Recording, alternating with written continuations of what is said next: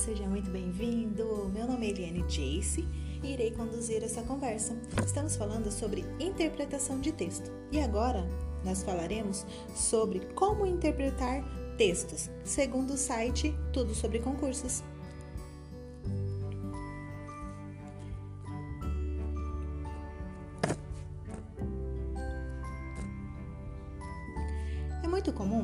Entre os candidatos a um cargo público ou a vestibulares, a preocupação com a interpretação de textos.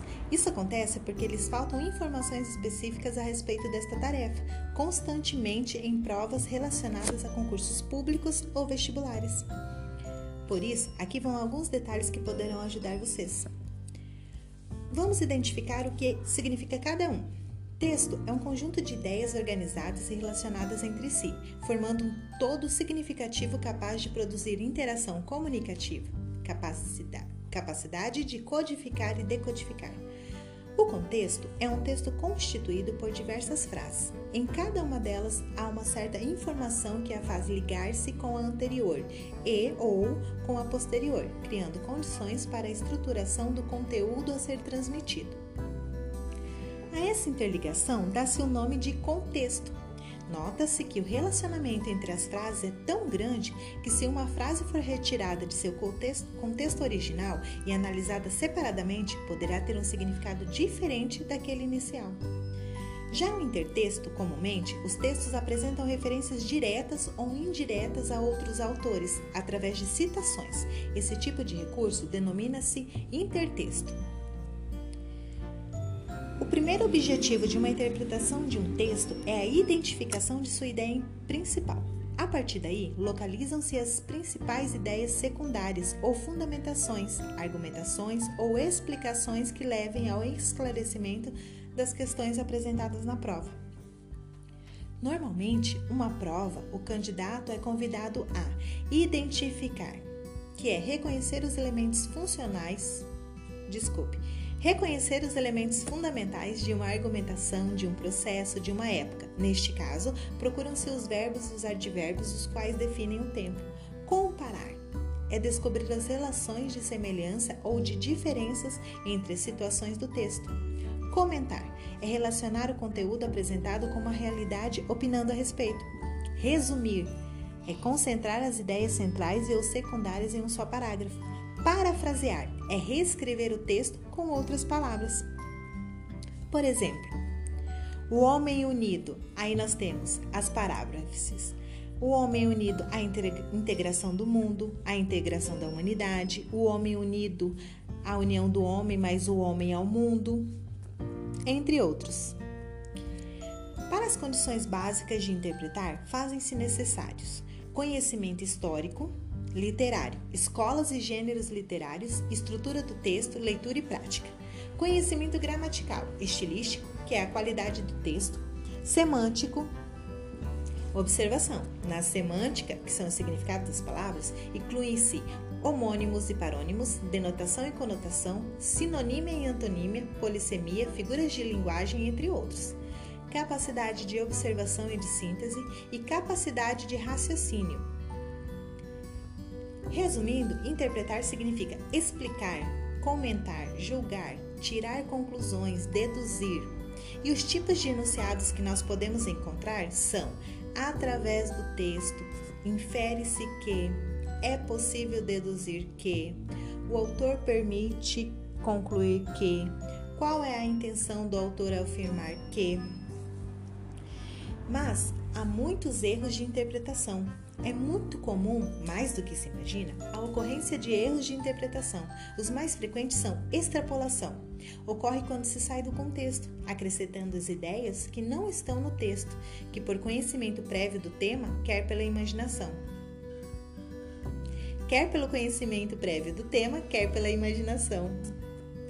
Redução é o oposto da extrapolação Dá-se atenção apenas a um aspecto, esquecendo que um texto é um conjunto de ideias, o que pode ser insuficiente para o total de entendimento do tema desenvolvido. Contradição. Não raro, o texto apresenta ideias contrárias às do candidato, fazendo-o tirar conclusões equivocadas e, consequentemente, errando a questão. Observação: muitos pensam que a ótica do escritor é a ótica do leitor. Pode ser que existam, mas numa prova de concurso ou vestibular, o que deve ser levado em consideração é o que o autor diz, nada mais.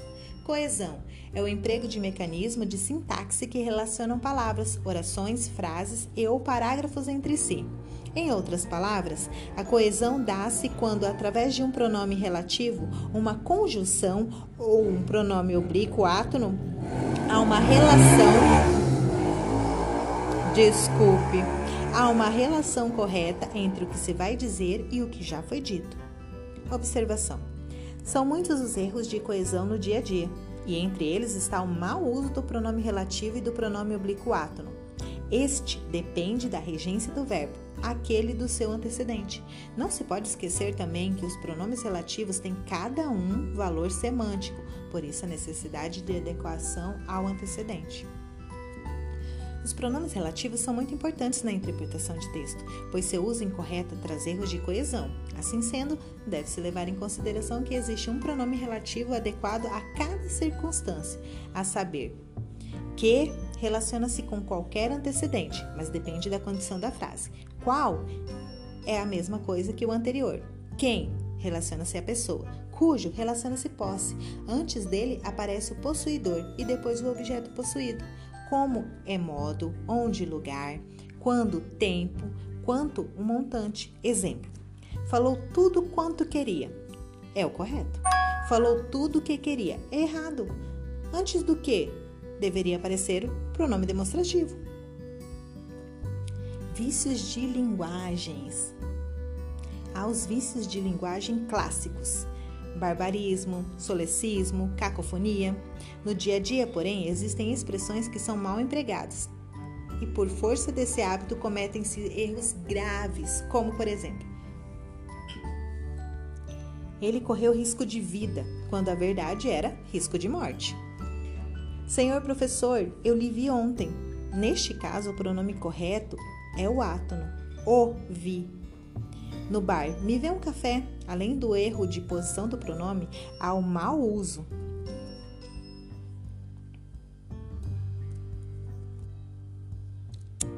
Sendo assim, implica a mobilização dos conhecimentos prévios que cada possui, pessoa possui antes da leitura de um determinado texto.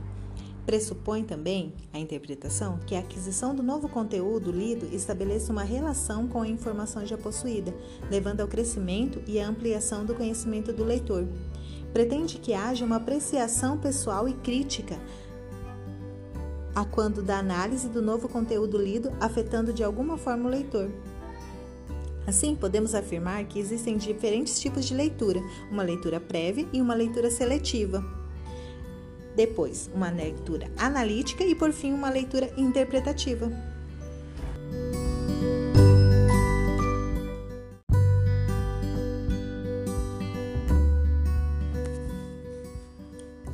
Seja muito bem-vindo ao nosso podcast. Meu nome é Eliane Jace e irei conduzir essa conversa. Estamos falando sobre interpretação de textos. Nós falaremos agora com base nas informações do site Norma Culta. Para a correta compreensão e interpretação do texto, existem alguns passos. Leia atentamente o texto todo. A primeira leitura do texto deverá ser feita com calma, sem interrupções. No primeiro contato com o texto, o mais importante é tentar compreender o sentido global do texto e identificar o seu objetivo. Não é essencial entender a totalidade do texto nem o significado de todas as palavras. Releia o texto quantas vezes forem necessárias. Nas leituras seguintes, será mais fácil identificar as ideias principais de cada parágrafo e compreender o desenvolvimento do texto, ou seja, a relação que diversas ideias estabelecem umas com as outras. Sublinhe as ideias mais importantes. A realização de sublinhados deverá ser feita apenas quando se tiver uma boa noção da ideia principal e das ideias secundárias do texto. De outra forma, pode haver excesso de sublinhados, o que complica mais do que ajuda. Separe fatos de opiniões. Na leitura do texto, o leitor deverá separar claramente o que é um fato verdadeiro, objetivo e comprovável do que é uma opinião pessoal, tendenciosa e mutável. É importante também diferenciar as ideias transmitidas pelo autor das suas próprias ideias, que não deverão prevalecer sobre ou refutar ou refutar as ideias transmitidas no texto. Retorne ao texto sempre que necessário. Deverá haver um retorno ao texto para nova leitura de parágrafos, frases, expressões ou até do texto completo, quando for necessário responder às perguntas, identificar palavras, expressões, frases, pontuações, funções da linguagem. É importante também entender com cuidado e atenção os enunciados das questões. Reescreva o conteúdo lido. Para melhor compreensão ou memorização, muitos estudantes recorrem à reescrita do texto feita com as suas próprias palavras. Para tal efeito, podem ser feitos resumos, tópicos, esquemas.